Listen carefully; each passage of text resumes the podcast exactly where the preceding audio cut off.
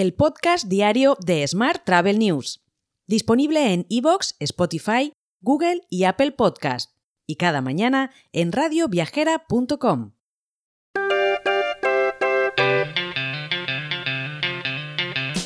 Saludos y bienvenidos, bienvenidas un día más al podcast de Smart Travel News.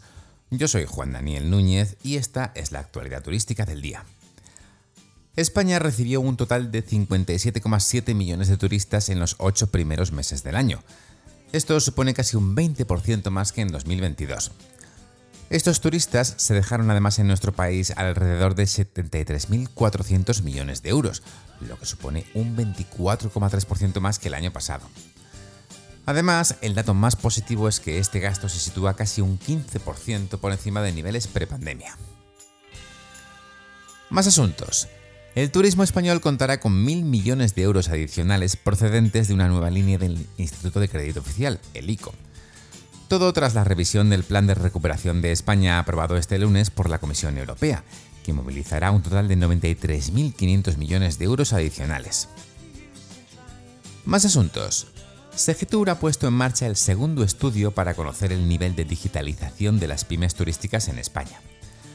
Para ello, se encuestará a más de 2.500 empresas de los distintos subsectores entre los que se encuentran alojamientos, agencias de viajes, actividades turísticas, restauración, vehículos de alquiler y transporte en autobús.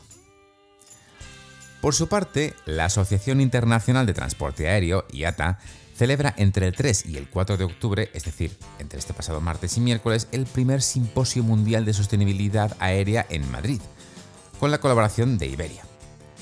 Este evento tiene como objetivo reunir a todos los agentes de la industria y a los gobiernos para debatir sobre los factores clave para el éxito de la descarbonización de la aviación. Hoy también te cuento que el 50% de las agencias de viaje españolas ha cerrado la temporada de verano de 2023 con un aumento de las ventas de entre un 5 y un 15% respecto a la misma temporada en 2022, según una encuesta de Acabe al sector. Por su parte, Home2Go ha publicado su previsión de viajes otoño-invierno para esta temporada, revelando las tendencias que dan forma a los planes vacacionales de los viajeros estadounidenses y europeos. Según Home2Go, casi tres cuartas partes de los viajeros encuestados están planeando viajar durante este otoño e invierno, un salto significativo en comparación con el 55% de la temporada 2022-23. Más asuntos. El Ayuntamiento de San Sebastián acogió la presentación de la tercera convención de Tour España, que se celebrará en la ciudad del 23 al 25 de octubre. El evento contará con seis mesas redondas, tres conversaciones y dos espacios de experiencias y mejores prácticas de transformación sostenible del turismo, desde una triple perspectiva, ambiental, social y económica. Por su parte, la edición de Fitur del próximo año ha anunciado que tendrá como país socio a Ecuador, esto supone para el que ostenta esta condición una oportunidad de promoción turística de primer orden. De hecho, se espera que Ecuador aumente un 10% el número de turistas españoles. Por su parte, Trip.com ha alcanzado un nuevo hito tras haber sido galardonada con tres premios en los World Travel Awards 2023, versión europea. Concretamente, los premios de Mejor Agencia de Viajes Online de Europa, Mejor Agencia de Viajes Online de España y Mejor Agencia de Viajes Online de Inglaterra. Y Turisfera presenta su nuevo equipo directivo.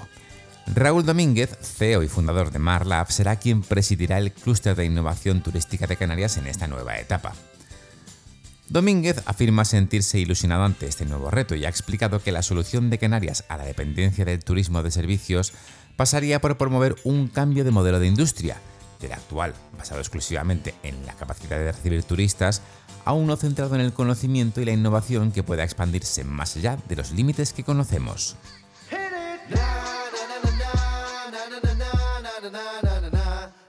Vamos ahora con la actualidad internacional. TUI Group ha consolidado sus actividades digitales en Portugal con la apertura de un nuevo centro tecnológico en Oporto. Se centrará en el desarrollo de aplicaciones móviles, sistemas de pago y el uso de inteligencia artificial en los servicios internos y de cara al cliente. Por su parte, el director ejecutivo del Consejo Mundial de Viajes y Turismo afirmó en una entrevista que la recuperación del sector tras la pandemia del COVID-19 va realmente bien y pronostico que China se convertirá en el mayor mercado mundial de viajes y turismo en los próximos 3 a 5 años. Por su parte, el CEO de Airbnb, Brian Chesky, ha pedido a los anfitriones de su plataforma que bajen los precios.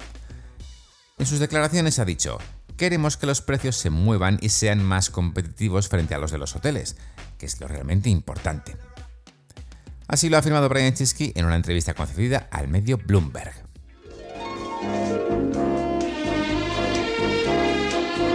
Hotel.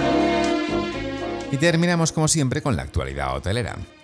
El decimonoveno Congreso de Hoteleros Españoles tendrá lugar los días 22, 23 y 24 de noviembre en Mallorca, como seguramente ya sabías.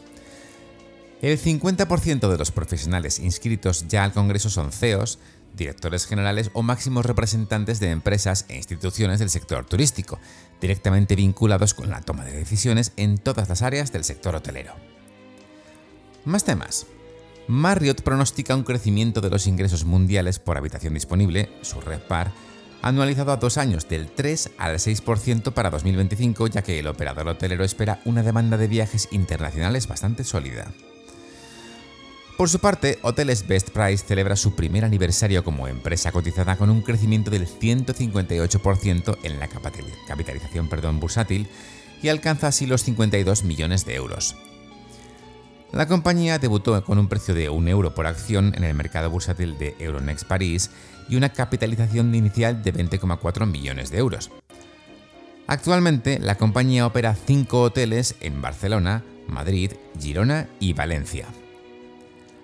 Por último, te cuento que Le Roche ha anunciado el lanzamiento de su nueva oferta formativa, que se completa con los programas de certificación digital online en España. Estos programas, que comprenden cuatro especialidades distintas, ofrecen a los participantes una oportunidad única para adquirir habilidades y conocimientos especializados en los campos de la hospitalidad, la innovación y, más en general, la gestión empresarial. Te dejo con esta noticia. Mañana, como siempre, más actualidad turística. Hasta entonces, muy feliz miércoles. Si quieres apoyar este podcast, déjanos tus valoraciones y comentarios en Spotify, Evox o Apple Podcast. Recuerda que puedes suscribirte a nuestra newsletter diaria entrando en smarttravel.news en la sección Suscríbete. También puedes recibir un mensaje con este podcast y los titulares del día directamente en tu WhatsApp. Solo tienes que añadir a tu lista de contactos el número 646-572-336 con el más 34 delante si nos escribes desde fuera de España y después enviarnos un WhatsApp con la palabra alta. Gracias por escucharnos.